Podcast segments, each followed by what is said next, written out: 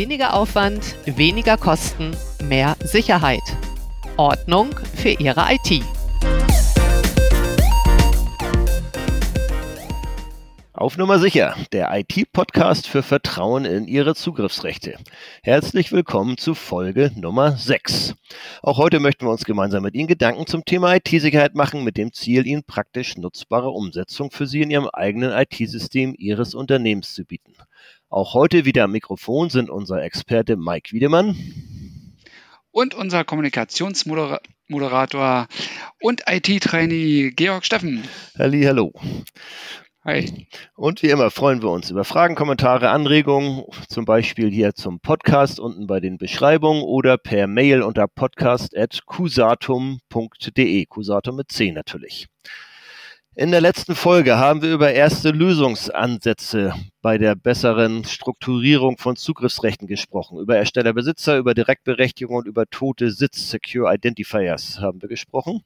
Und für jetzt diese möglichen Lösungsansätze möchten wir heute etwas genauer sprechen. In erster Linie natürlich unser Experte Mike und wird dazu nicht nur zu den Lösungsansätzen sprechen, sondern auch in Richtung Automatisierung sprechen.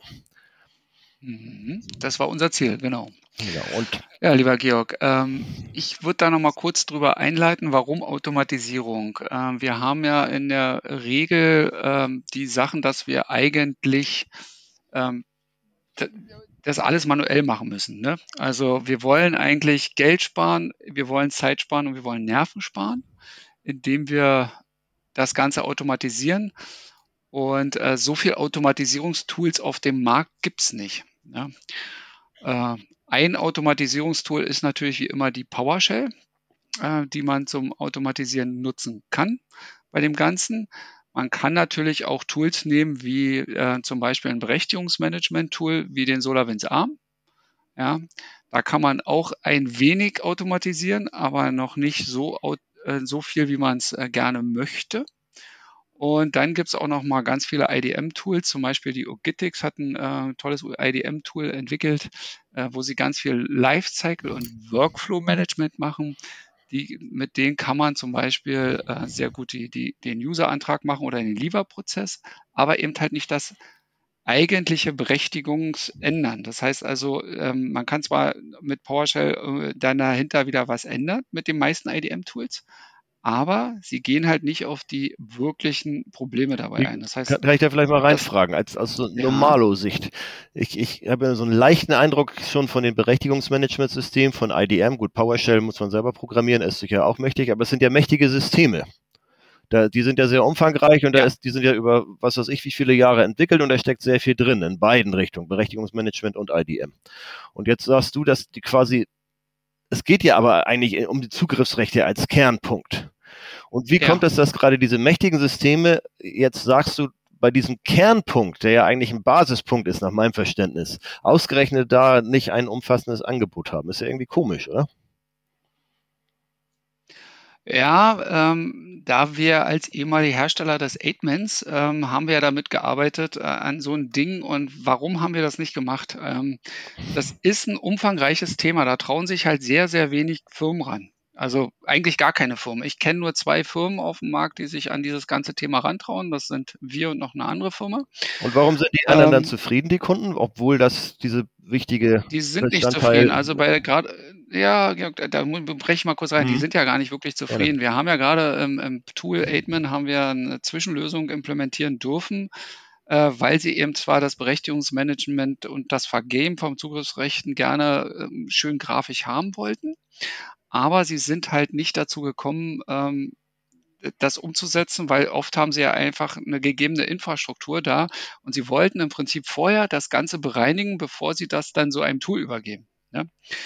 Und die Tools selber machen es einfach nicht. Also ich kann da eine Menge an Tools noch nennen, die eben halt, ähm, mit denen wir uns auch sehr stark beschäftigt haben, ähm, die das auch alles nicht machen. Dazu zählt zum Beispiel der Netflix Auditor, dazu zählt Tenfold, dazu zählt Stealth, dazu zählt der LDAP Account Manager, dazu zählt der AWS Directory Services, die mittlerweile auch ähm, Active Directory haben. So, du sagst, alle diese Tools, und, und, lange entwickelten Tools zeigen das an, die Zugriffsrechte, sie visualisieren die Zugriffsrechte, aber keins von denen bereinigt die Zugriffsrechte und schon gar nicht automatisiert? Nee.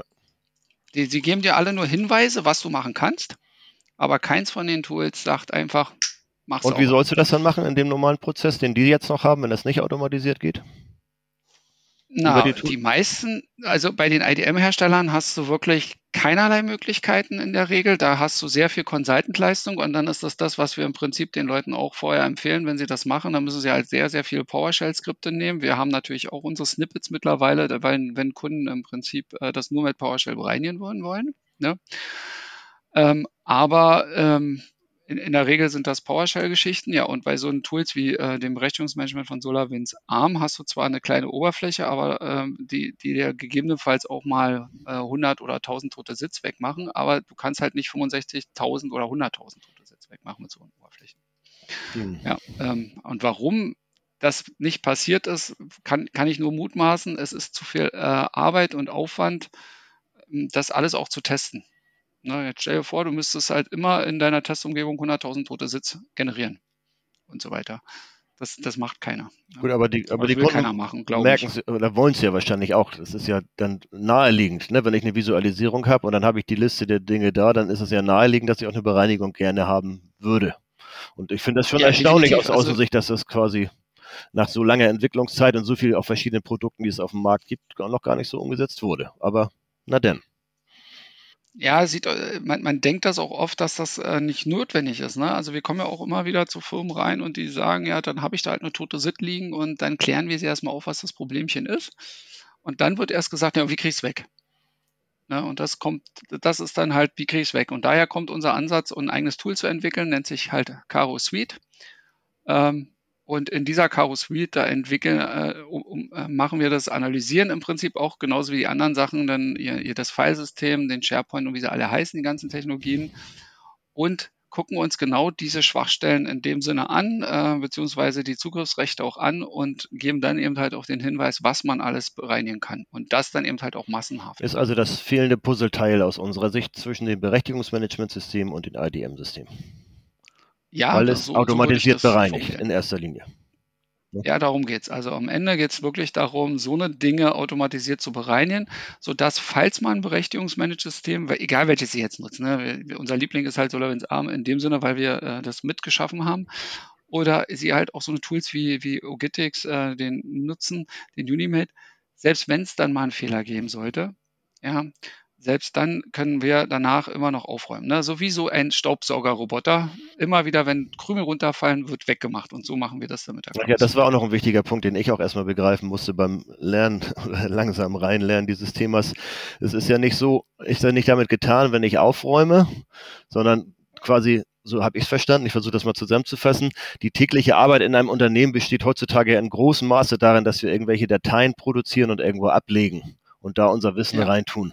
Und das ist natürlich ein stetiger Prozess und es verändert sich natürlich stetig. Das heißt, wenn ich einmal aufräume und warte eine Woche, dann haben und habe ein großes Unternehmen, haben natürlich viele Mitarbeiterinnen und Mitarbeiter in der Zeit schon wieder neue Dinge produziert, wodurch auch wieder automatisch durch, die, durch das System neue Verunreinigungen entstehen, so wie wenn ich mein Büro nutze und echte Verunreinigungen bestehen. Und da wird ja auch dann regelmäßig gereinigt. So muss ich wohl in meinem IT-System auch regelmäßig reinigen. Also ist das nicht mit einmal getan. Also ich muss mich zumindest stetig darum kümmern. Ne?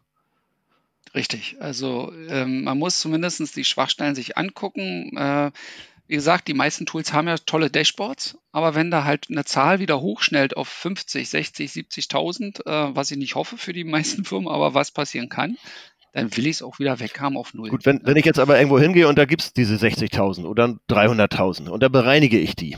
Und dann habe ich aber natürlich bei dem Beispiel, was ich eben genannt habe, so nach einer Woche Arbeitszeit, habe ich natürlich wahrscheinlich nicht dann wieder gleich 300.000, sondern wie viele dann? Nein, Vielleicht- also du, du hast in der Regel dann äh, zwischen 100 und 200 oder 300 äh, Dinge, die du dann wieder bereinigen kannst, auch wenn sich das äh, furchtbar viel anhört dann äh, oder wenig dann gegenüber 60.000, ähm, aber 100 Sachen manuell wegzumachen, egal mit welchem Tool, ist halt schwierig.